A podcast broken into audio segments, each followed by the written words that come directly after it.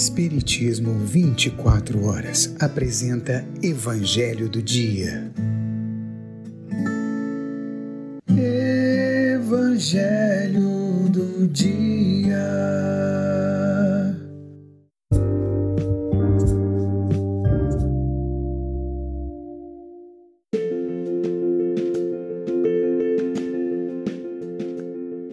Olá, meus queridos amigos, minhas queridas amigas, meus amados irmãos, minhas amadas irmãs. Sejam mais uma vez muito bem-vindos. Meu nome é Uriel Santos e mais uma vez eu convido a todos aqui a embarcarem junto comigo neste trem do conhecimento, neste estudo sistematizado de o Evangelho segundo o Espiritismo. Vamos juntos?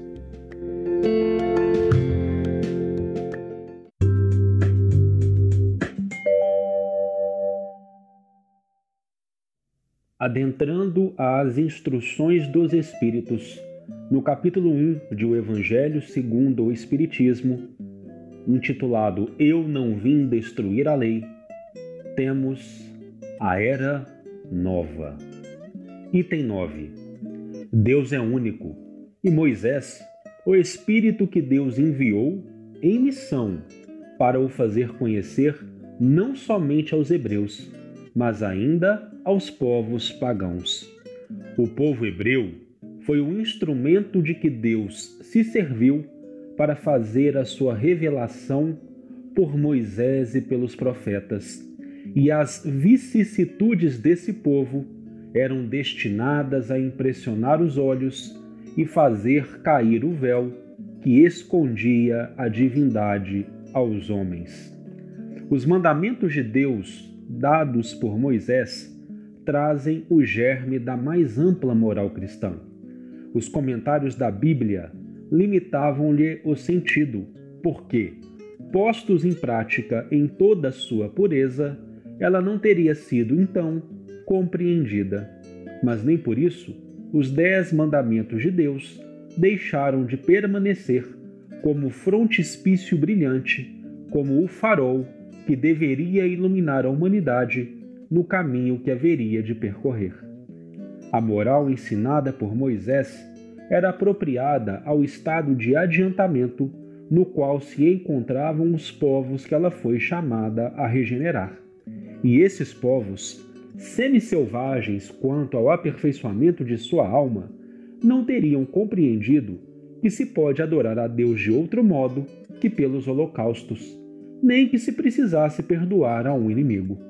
Sua inteligência, notável do ponto de vista da matéria e mesmo sobre o das artes e das ciências, era muito atrasada em moralidade, e não se teriam convertido sob o império de uma religião inteiramente espiritual. Era-lhes preciso uma representação semimaterial, da qual lhe oferecia então a religião hebraica. Assim, os holocaustos falavam aos seus sentidos enquanto que a ideia de Deus falava ao seu espírito. O Cristo foi o iniciador da moral mais pura e mais sublime, a moral evangélico-cristã, que deve renovar o mundo, aproximar os homens e torná-los irmãos, que deve fazer jorrar de todos os corações humanos a caridade e o amor ao próximo, e criar entre todos os homens uma solidariedade comum de uma moral, enfim, que deve transformar a terra e dela fazer uma morada para os espíritos superiores àqueles que a habitam hoje. É a lei do progresso, a qual a natureza está submetida, que se cumpre e que o Espiritismo é a alavanca da qual Deus se serve para fazer avançar a humanidade. São chegados os tempos em que as ideias morais devem se desenvolver para cumprir os progressos que estão nos desígnios de Deus.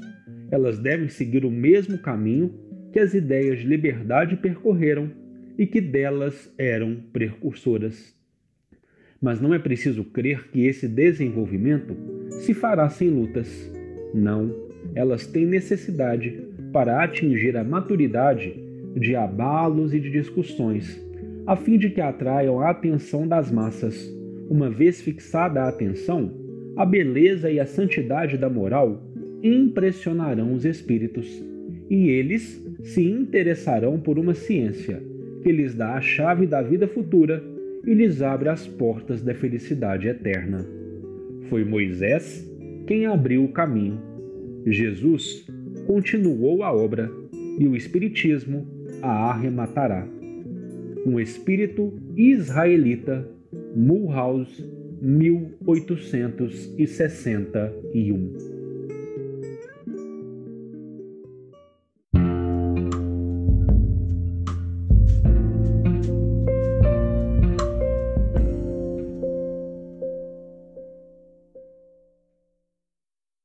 Meus queridos amigos, minhas queridas amigas, meus amados irmãos, minhas amadas irmãs, para aqueles que estão começando a se familiarizar com a leitura, com o estudo de o Evangelho segundo o Espiritismo, como já o dissemos anteriormente, a construção dos capítulos parte de uma premissa similar.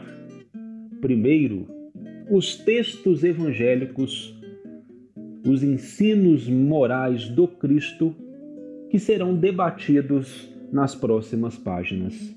Depois, instruções preciosíssimas do insigne codificador Allan Kardec.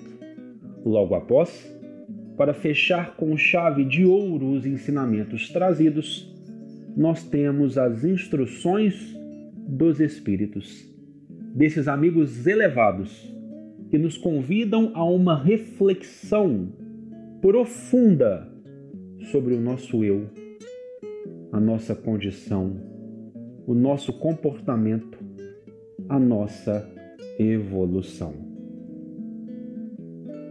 Para mostrar que o Espiritismo é uma continuidade das bênçãos divinas espargidas durante toda a história do gênero humano encarnado neste planeta, a primeira mensagem esculpida em o Evangelho segundo o Espiritismo, no que se refere às instruções dos Espíritos, é assinada por um Espírito israelita. Como a nos dizer, o Espiritismo não vem destruir, não vem derrogar, não vem se dizer maior, não vem se dizer menor. O Espiritismo vem complementar e chega no momento exato em que o gênero humano estava preparado para receber esse prometido Consolador. Se em Moisés temos o Espírito que Deus enviou em missão para o fazer conhecer, não somente aos hebreus, mas ainda aos povos pagãos, trazendo em seus mandamentos o germe da mais ampla moral cristã, e sendo uma moral apropriada ao estado de adiantamento ao qual se encontravam os povos a que ela foi chamada a regenerar. No Cristo temos o iniciador da moral mais pura e mais sublime, a moral evangélico-cristã, que deve renovar o mundo, aproximando os homens e tornando-os irmãos. E o Espiritismo?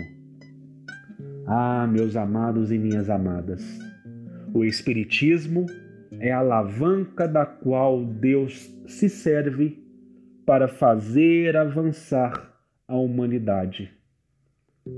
Porque são chegados os tempos em que as ideias morais devem se desenvolver para cumprir todos os adiantamentos todos os avanços, todos os progressos que estão nos desígnios do Pai, seguindo o mesmo caminho que os raciocínios de liberdade percorreram e que delas eram precursoras. Logicamente, prova-se a grandeza de uma ideia pela resistência que ela provoca. Esse desenvolvimento exigirá lutas, lutas internas, lutas de ideias novas que precisarão sobrepor-se a antigas e pré-concebidas construções de raciocínio. Porém, uma vez fixada a atenção, a beleza e a santidade da moral impressionarão a todos os espíritos, e eles interessar-se-ão por uma ciência que lhes dá a chave da vida futura e lhes abre as portas da felicidade eterna.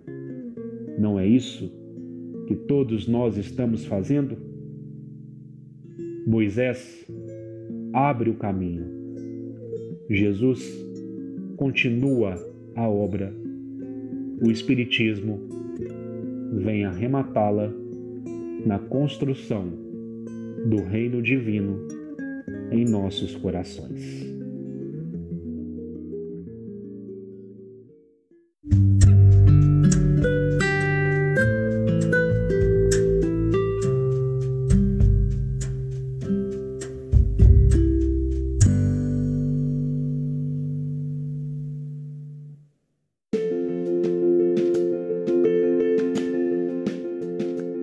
Meus queridos amigos, minhas queridas amigas, meus amados irmãos, minhas amadas irmãs, chegamos ao fim de mais um Evangelho do Dia, de mais um capítulo de nosso estudo sequenciado de O Evangelho segundo o Espiritismo. Agradecendo a todos que estão percorrendo e construindo essa estrada conosco. E lembrando também a você que perdeu algum de nossos momentos, todos estão disponíveis desde o princípio em nosso canal no Spotify Espiritismo 24 horas. Que Jesus continue a abençoar os nossos passos, paz e luz no coração de todos e até o nosso próximo encontro, se o Pai, o amorável Pai, assim o permitir.